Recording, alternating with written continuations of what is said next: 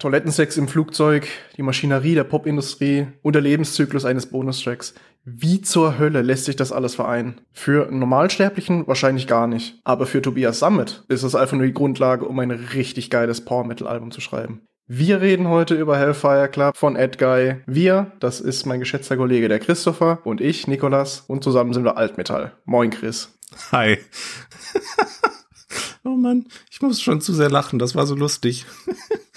Ja, hi. Äh, letzte Folge hattest du auch tatsächlich gesagt, dass Hellfire Club dein Lieblings-Edguy-Album ist oder zumindest dein erstes. Ist das immer noch richtig?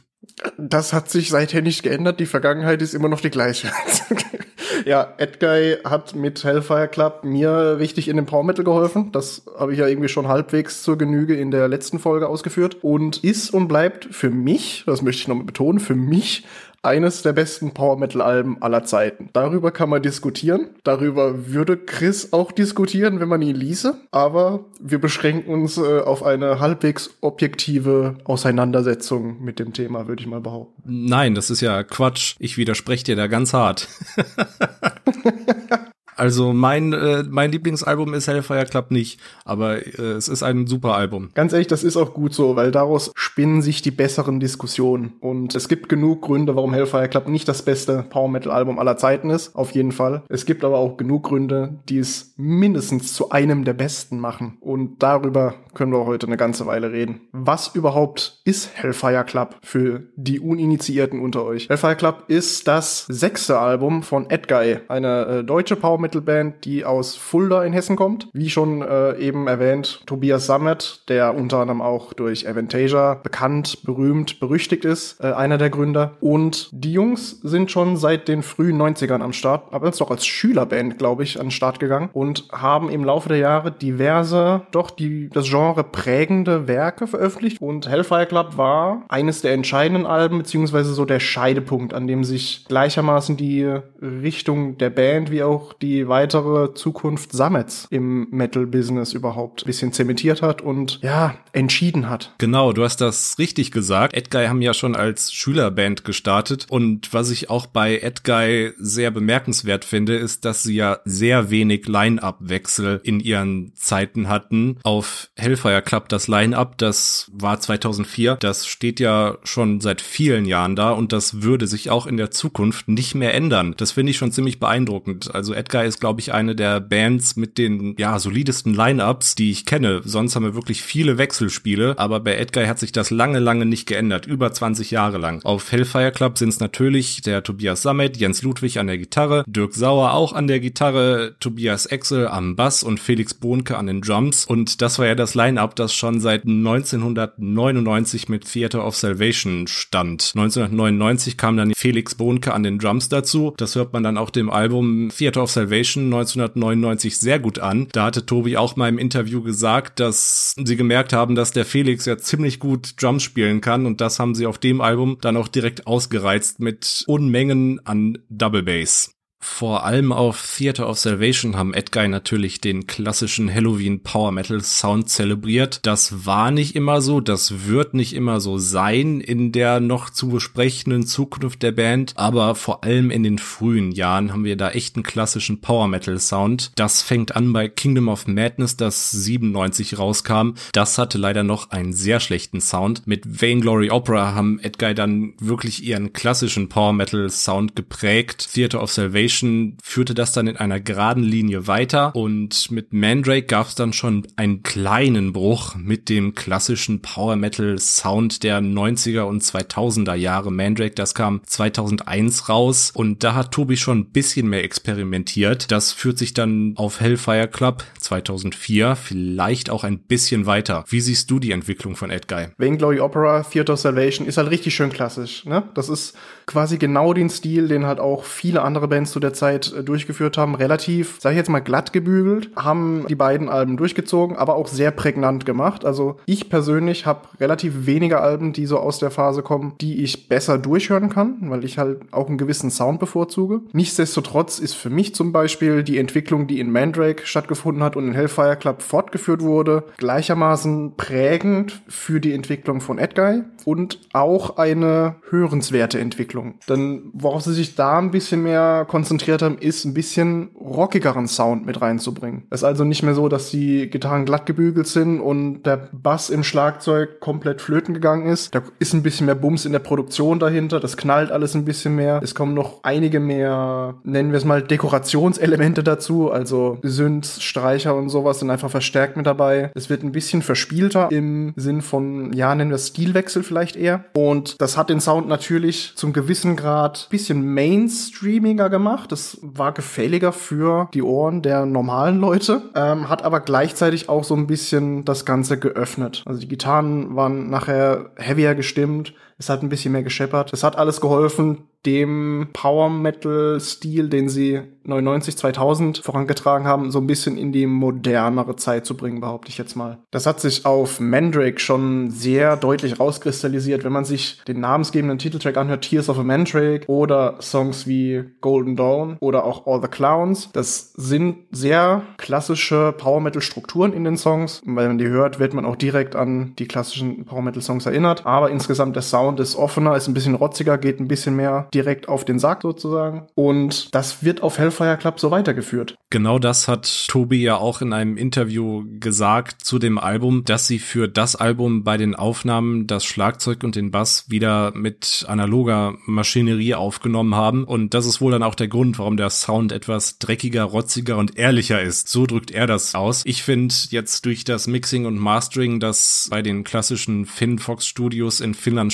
stattgefunden hat, klingt das doch ziemlich nach glatt gebügelt gebügeltem typischen 2000er Power Metal Album, aber zumindest im Vergleich zu vorherigen Edgar Alben hört man schon deutlich, dass das Ganze in eine etwas rockigere Richtung geht, was vielleicht auch schon ein Zeichen für spätere Edgar Alben ist. Es ist natürlich immer noch eine sehr hochpolierte, ja, Glanzversion des Power Metals, gar keine Frage. Es steckt da auch ein gewisses Budget hinter dem Ganzen. Deswegen merkt man dem Ganzen die Qualität schon an. Es ist aber nichtsdestotrotz, wie du schon gesagt hast, die rockigere Ausrichtung tut dem Ganzen meiner Meinung nach relativ gut. Das sieht die Rock Hard ganz ähnlich. In der Rock Hard Ausgabe 203 schreibt Frank Albrecht, da knallt der Edelstahl fett aus den Boxen, amtlich heavy und sauber, aber auch mit der nötigen Prise Schmutz. Das sehen wir genauso und diese professionelle Produktion liegt auch nicht zuletzt daran, dass Edguy mit Hellfire Club 2004 ihr erstes Album über Nuclear Blast rausgebracht haben. Und da verschweigt Tobias Sammet im Interview auch gar nicht, dass es so ist, dass Nuclear Blast ihnen mehr Geld zur Verfügung gestellt hat für die Produktion als ihr vorheriges Label AFM Records. Und Tobi sagt, dass für Hellfire Club dreimal das Budget zur Verfügung stand, das sie für Mandrake hatten.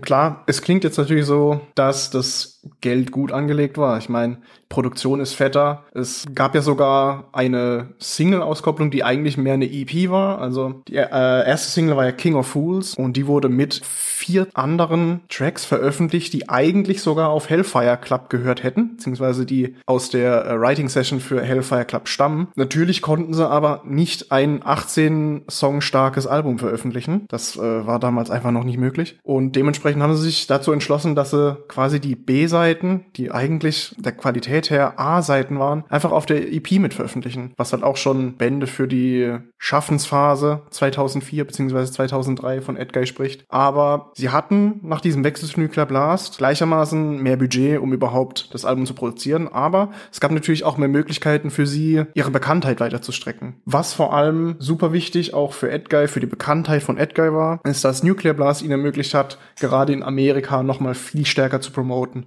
Da war Nuclear Blast zu der Zeit viel stärker vertreten und hat Edguy auch in den USA und Südamerika zum Beispiel super stark gepusht. Und was für Auswirkungen das hat, konnte man dann ein paar Jahre später sehen, als dann das nächste Album Rocket Ride veröffentlicht wurde und dafür auch eine Live-DVD gefilmt wurde, hat Edguy das nicht in Europa gemacht, auch nicht in den USA, sondern die haben das in Brasilien gedreht. Einfach weil dort so eine große Fanbase und so eine laute und ja, fanatische Fanbase in Anführungszeichen vorhanden war, dass sich das dort richtig gelohnt hat, die Sachen aufzunehmen. Und diese Expansion von Edguy war halt nur wirklich möglich, indem sie zu Nuclear Blast gewechselt sind.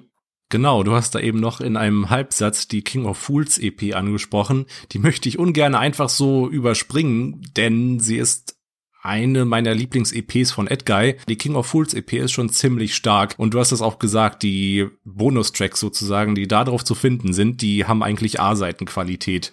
Absolut. Von King of Fools und Life in Times of a Bonus Track müssen wir jetzt nicht unbedingt reden, aber die Titel 2, 3 und 4 sind einfach unglaublich stark. New Age Messiah, Savage Union und Holy Water, das sind einfach drei Songs von Ed Guy, die würden für mich in jede Best of Ed Guy Playlist reinkommen. Ja, die gehören auf jeden Fall rein. Also gerade New Age Messiah hat für mich so mit die Charakteristika eines prägenden Edguy Sounds. Das verbindet in schöner Weise, wie wir es vorhin schon besprochen haben, klassische Power Metal Strukturen mit einem modernen Sound und oh, Holy Water ist tatsächlich mit einer meiner absoluten Lieblingssongs von Edguy. Liegt natürlich auch daran, dass er so ein bisschen, ja, wie eine Single auch eher strukturiert ist und aufgesetzt ist. Also ist eher ein simplerer Song. Gleichermaßen, was halt die Songstrukturen, die lyrischen Strukturen, als auch die Instrumentalstrukturen angeht. Aber gerade weil es relativ reduziert ist, da ist nicht zu viel verspielte, pompöse Instrumentenposerei, sage ich jetzt mal, ist dabei, sondern es ist relativ auf den Kernfokus einer catchy Single fokussiert. Und deswegen läuft der Song einfach richtig geil und der Chorus,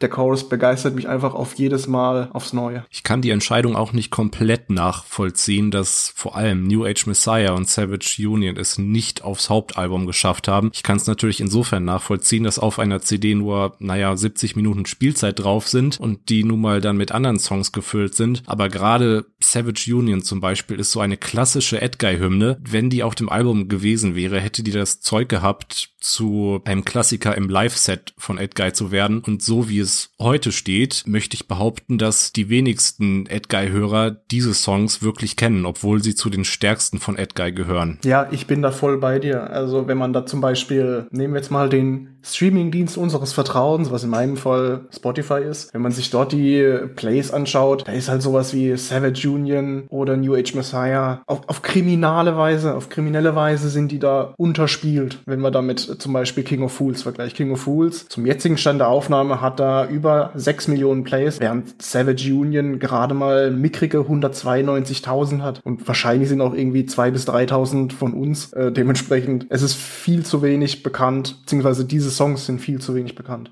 Tobias hat tatsächlich in einem Interview ja angedeutet, wie der Prozess war, um überhaupt zu entscheiden, was auf die LP kommt, was auf die EP kommt. Und es ging ihm persönlich eher darum, was vom Gefühl hereingepasst hat. Er hatte, er wollte also unbedingt zum Beispiel ein Ballade mit reinbringen, also Forever in dem Fall. Hat dafür dann sich dazu entschieden, einen der bisschen schnelleren Songs, also Savage Union in dem Fall, eher auf die EP zu schieben. Und er wollte ein bisschen breiteres Bild darstellen auf auf der tatsächlichen Platte. Und trotzdem ist die Entscheidung keinem leicht gefallen, glaube ich. Also der Jens Ludwig hat auch in einem Interview erwähnt, dass es lange Diskussionen gab, was überhaupt draufgenommen werden soll, weil auch die EP-Tracks durchaus instrumental sich sehen lassen können und stellenweise auch mehr bieten noch als die Songs, die auf dem tatsächlichen Album sind. Aber die Endentscheidung liegt natürlich dann immer beim Kollektiv der Band. Und wir haben ja durch die EP trotzdem die Möglichkeit gehabt, in den Genuss der Songs zu kommen. Deswegen ist es nicht ganz so schlimm. Kleine Tränen Träne verdrücken wir trotzdem.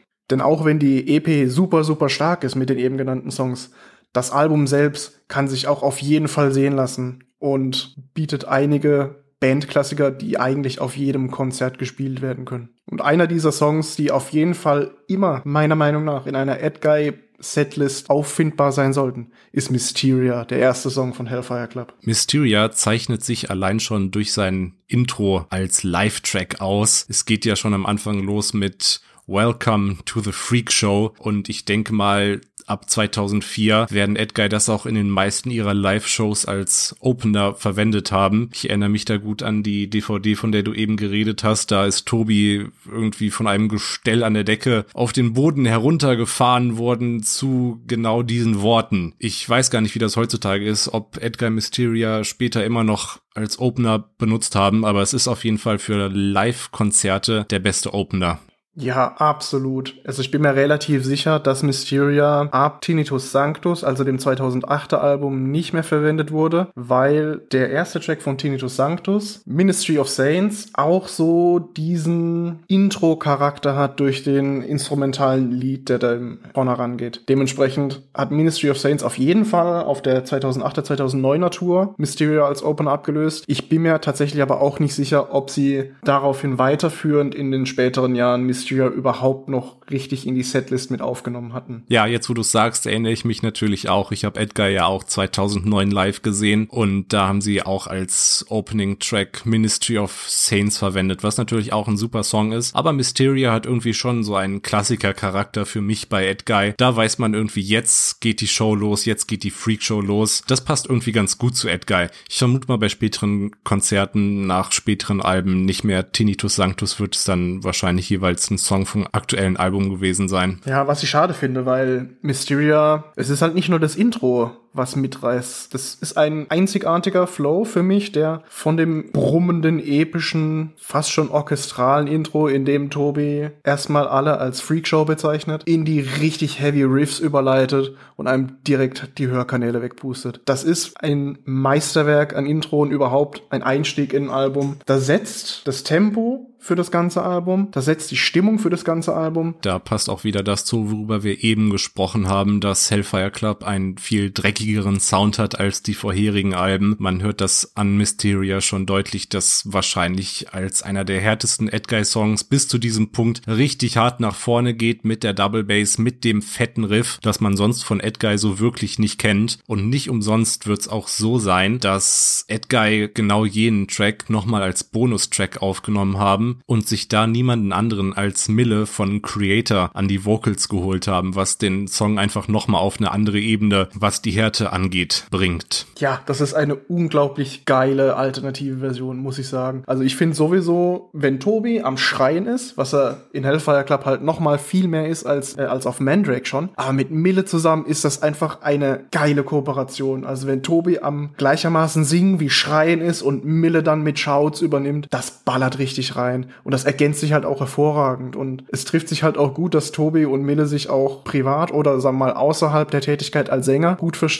Und ich bin ultra froh, dass diese Kooperation damals zustande gekommen ist. Und ich wünschte, ich wünschte wirklich, es hätte irgendwie auch live eine Möglichkeit gegeben, Mysteria zu hören, wie Tobi sich auf der Bühne die Seele aus dem Leib kreischt und Mille neben dran steht und böse ins Mikro keift. Das wäre ein Erlebnis gewesen. Das mit dem Schreien hat Tobi zumindest heute ja nicht mehr so.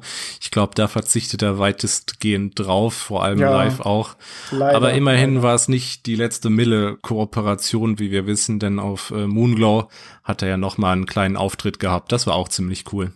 Ja, ist ein guter Punkt. Also Moonglow natürlich äh, nicht von Edguy, sondern gehört zu Avantasia. Ich finde das gerade, das ist auch ein guter Punkt, weil man so ein bisschen schon in der Entwicklung 2004 bei Edguy sehen kann, wo sich Tobis Geschmack im Sinne der Komposition hinentwickelt. Wir haben auf Hellfire Club halt auch viel mehr noch den Aspekt so der Epik, der orchestralen Einflüsse und sowas dabei. Wo man das gut sieht, ist The Piper Never Dies. Das ist der zweite Song von Hellfire Club. Der ist auch geschlagene zehn Minuten lang. Das heißt, da muss man auch ein bisschen Sitzfleisch für mitbringen. Aber der belohnt das unglaublich. Der hat einen tollen Spannungsbogen. Der knallt genauso schön wie Mysteria, auch wenn er ein bisschen entschleunigter ist. Aber man kann da schon gute Parallelen beziehungsweise Ansätze zu dem sehen, was Tobi mit Avantasia schon gemacht hat zu dem Zeitpunkt. Also zu dem Zeitpunkt waren ja die Metal Opera 1 und 2 schon released und was dann gleich gleichermaßen mit Avantasia weiterführend noch produziert wird. Da fährst du ja schon die ganz großen Geschütze auf mit Piper Never Dies. Das ist natürlich der absolute Höhepunkt des Albums schon an zweiter Stelle auf der Scheibe. Mit zehn Minuten ein ziemlich langer Track. Nicht das längste, was Edguy bis dahin gemacht hat oder noch machen würde, aber einfach genau richtig von der Länge her, vom Spannungsaufbau her. Da würde ich tatsächlich sagen, dass es sich bei Piper Never Dies vielleicht um den besten Edguy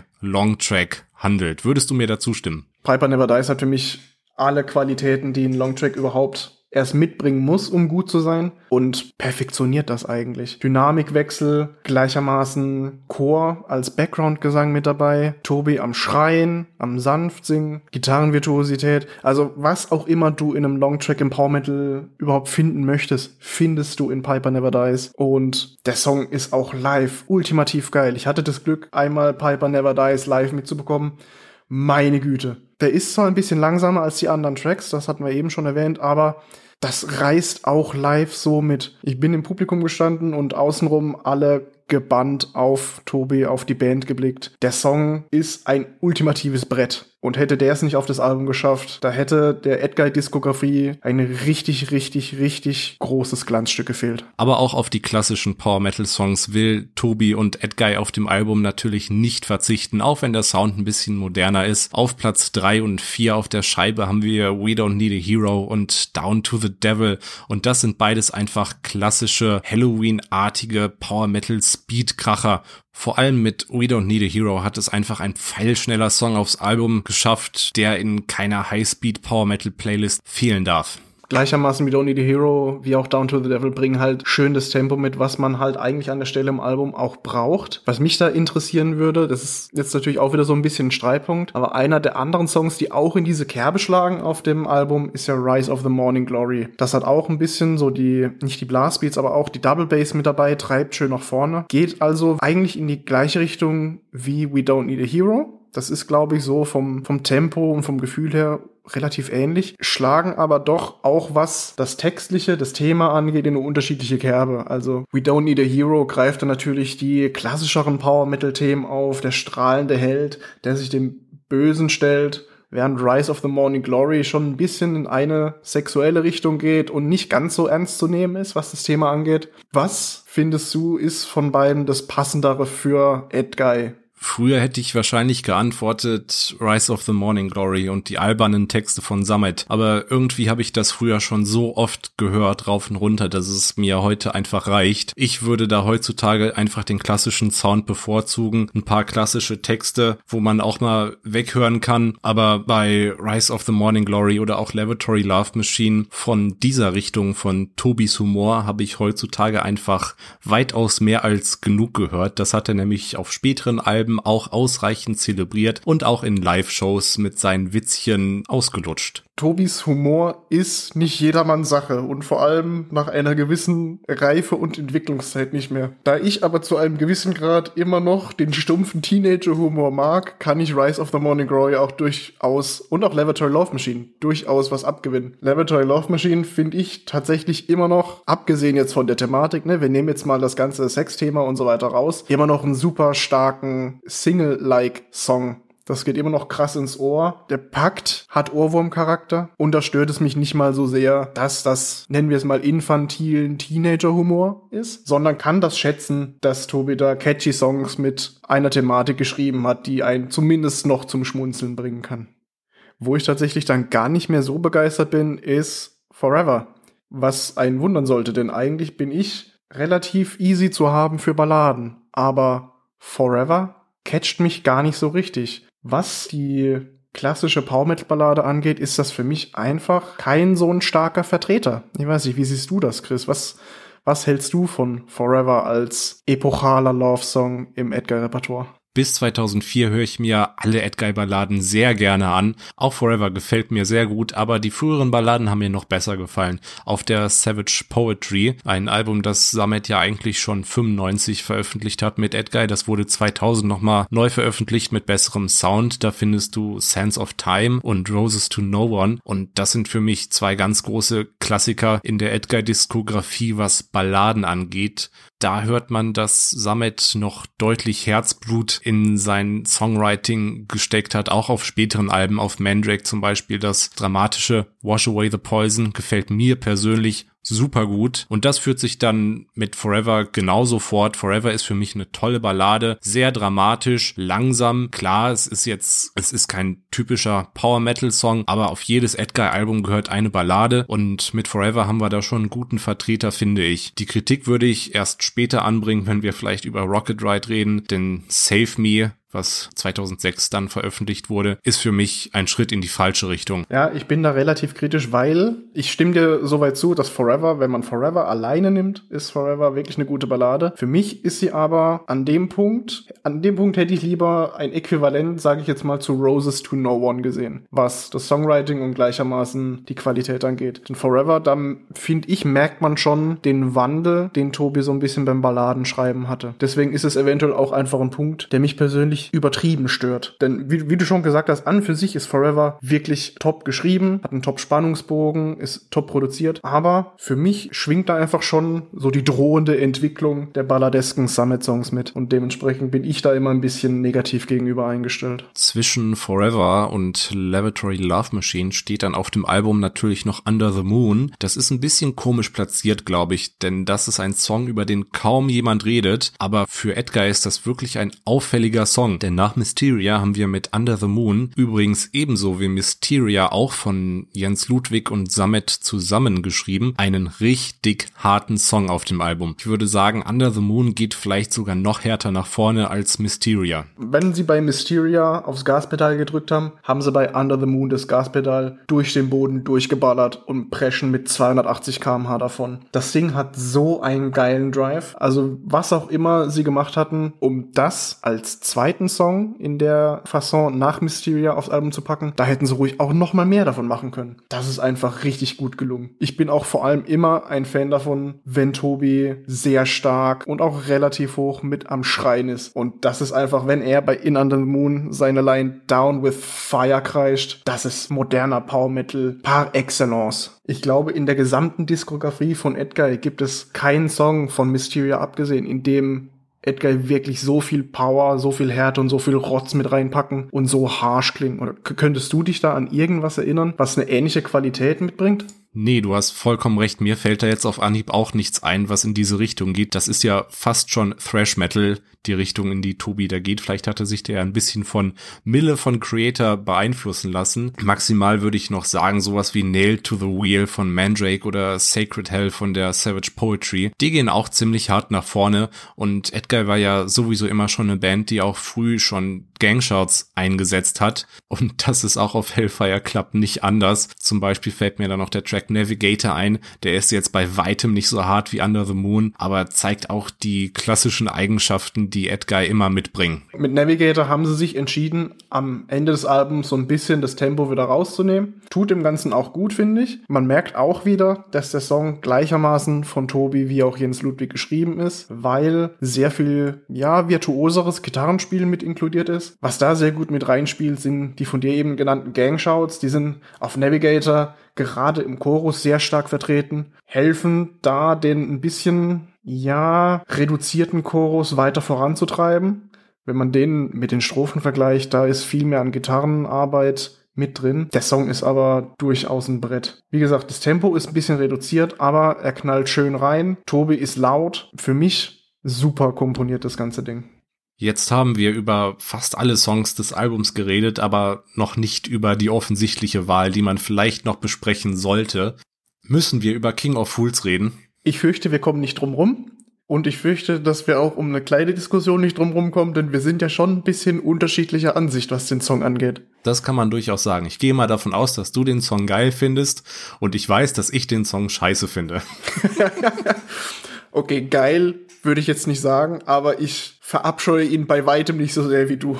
Ich tatsächlich mag ich King of Fools ganz gut leiden. Er wird stark davon beeinträchtigt, dass er eine Single ist und offensichtlich auch als Single konzipiert ist. Ich persönlich kann dem Song aber genug abgewinnen. Aber vielleicht fangen wir eher mit dem Negativaspekt an. Was was macht King of Fools für dich denn scheiße? Ja, ganz so hart will ich es natürlich nicht sagen. King of Fools ist kein schlechter Song, das sehe ich auch. Aber freiwillig höre ich mir den Track mittlerweile nicht mehr an. Früher habe ich den auch gerne rauf und runter laufen lassen und die Attitüde, die er mitbringt, fand ich früher wahrscheinlich auch ganz cool, aber das ist ähnlich wie bei Laboratory Love Machine für mich. Das ist einfach diese typische mh, hm, Scheiß auf alles Attitüde, die Tobi manchmal mitbringt. Klar, das verstehe ich. Damit drückt er halt sozusagen aus, es ist ihm egal, was die Kritiker sagen. Er macht einfach sein Ding und das ist natürlich auch eine gute Einstellung, aber ich finde das einfach ein bisschen zu offensichtlich dargestellt in einem Track wie King of Fools. Und dann kommt halt noch dazu, wie du sagst, dass es einfach eine typische Single ist, die einfach richtig eingängig, fast schon wie ein Popsong nach vorne geht. Klar, live lässt sich das ganz gut mitsingen, aber für mich ist das einfach nicht was, was ich noch groß anhören muss. Das hat man schon oft genug gehört und da gewinnen Edgar jetzt echt keine Innovationspreise mehr mit. Ja, da hast du vollkommen recht. Ähm, was Natürlich zu beachten ist, dass gleichermaßen, wie du sagst, dass ein bisschen drum geht, sich zu differenzieren, zu sagen, hey, wir sind halt nicht wie alle anderen. Und es ist auch gleichermaßen, was Tobi auch in einem Interview mal deutlich gemacht hat, beziehungsweise in mehreren Interviews, dass King of Fools als eine Art Kritik an der Popindustrie zu sehen ist, beziehungsweise an der Musikindustrie, wie Popstars künstlich geschaffen werden und gepusht werden und sowas. Was ich insofern witzig finde, da wenn wir dann in die Zukunft schauen, wenn wir also mal die Jahre ab 2010, 2011 sowas betrachten, ist Tobi da gar nicht mehr so weit davon weg von dieser Entwicklung. Natürlich ist es nicht so, dass Edgar eine Popband wären, das wollen wir gar nicht sagen. Es ist natürlich so, dass Edgar als Schülerband angefangen haben und früh schon richtig gute Musik produziert haben, ohne Hilfe von irgendjemand anderem. Aber dann ist es doch schon auffällig, dass es später so kommt, dass Tobi sich doch dem Mainstream ein bisschen annähert. Wenn wir die weiteren Alben danach uns näher betrachten, Tinnitus Sanctus, Age of the Joker, da ist gleichermaßen vom Songwriting wie vom generellen Sound, wird's alles ein bisschen weicher, bisschen poppiger, aber am witzigsten daran finde ich dann eigentlich, dass Tobi es 2016 geschafft hat, im Vorentscheid für den Eurovision Song Contest für Deutschland mit einem Song von Avantasia an den Start zu gehen, also quasi so weit im Mainstream angekommen ist mit seiner Mucke, wie man es eigentlich nur kann. Der hatte sich da mit Pop-Artists ja, duellieren, sag ich mal, um die Chance haben, zum ESC für Deutschland zu können. Und das ist dann doch schon ganz nah dran an dem Pop-Industrie-Konstrukt, das er damals mit Hellfire Club, mit King of Fools vor allem noch kritisieren wollte. Man muss dabei natürlich aber auch sagen, es gab genug Interviews in den späteren Jahren, in denen Tobi dann auch nochmal betont hat, dass ihm vor allem auch dran gelegen ist, die Aufmerksamkeit auf seine Musik zu richten und jetzt nicht unbedingt direkt in der Pop-Industrie anzukommen. Es war also, ja, eine geschickte Marketingmaßnahme. Nichtsdestotrotz finde ich es witzig, dass man gleichermaßen am Songwriting wie auch insgesamt an Tobis Aktion sehen konnte, dass er irgendwo doch in Richtung Mainstream höchstens driftet, mindestens aber auch sich ein bisschen anbiedert. So zynisch würde ich das dann auch nicht ausdrücken, dass er sich irgendwie an den Mainstream anbiedert.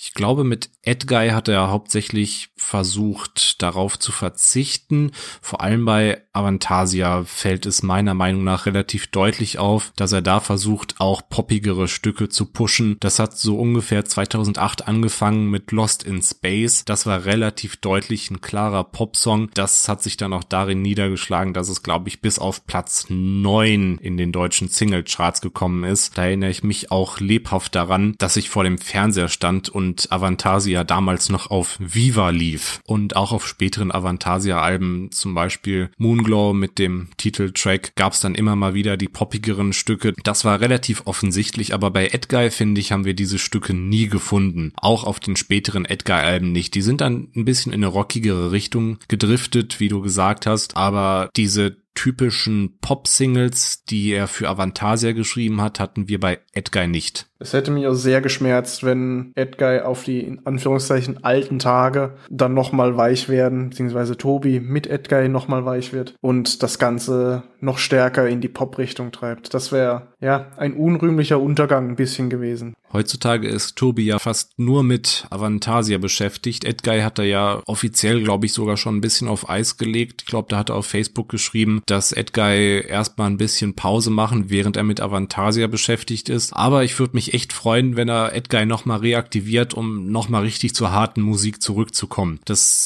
sind jetzt schon, boah, wie viele Jahre? Sieben Jahre, glaube ich, seit dem letzten Edguy-Album vergangen. Und da wäre das doch mal eine schöne Abwechslung, wenn nach einer wahrscheinlich extensiven Avantasia-Tour, wenn es wieder möglich ist, mit dem irgendwann mal kommenden neuen Avantasia-Album, wenn Tobi sich da entscheidet, vielleicht mal wieder zu Edguy, zu seinen alten Bandmitgliedern zurückzukehren und mal wieder was richtig Hartes, Rockiges oder Metallisches abzuliefern. Ja, du sprichst mir absolut aus der Seele. Es gibt wenig, was ich mir im musikalischen Kontext mehr wünsche, als einfach wieder ein richtig schönes, fettes, treibendes Edguy-Album mit einem vielleicht ein bisschen aggressiver klingenden Tobi zu hören. Ich würde in, unter Normalumständen hoffen, dass zum 30-jährigen Bandjubiläum, das sich zufällig nächstes Jahr dann anbahnt, irgendwas in die Richtung kommt. Allerdings wissen wir ne, durch die aktuelle Situation und allem, was Tobi bisher über Social Media veröffentlicht hat, ist gerade nichts für Edguy in Arbeit, was ich extrem schade finde. Aber die Hoffnung stirbt zuletzt, genauso wie The Piper Never Dies.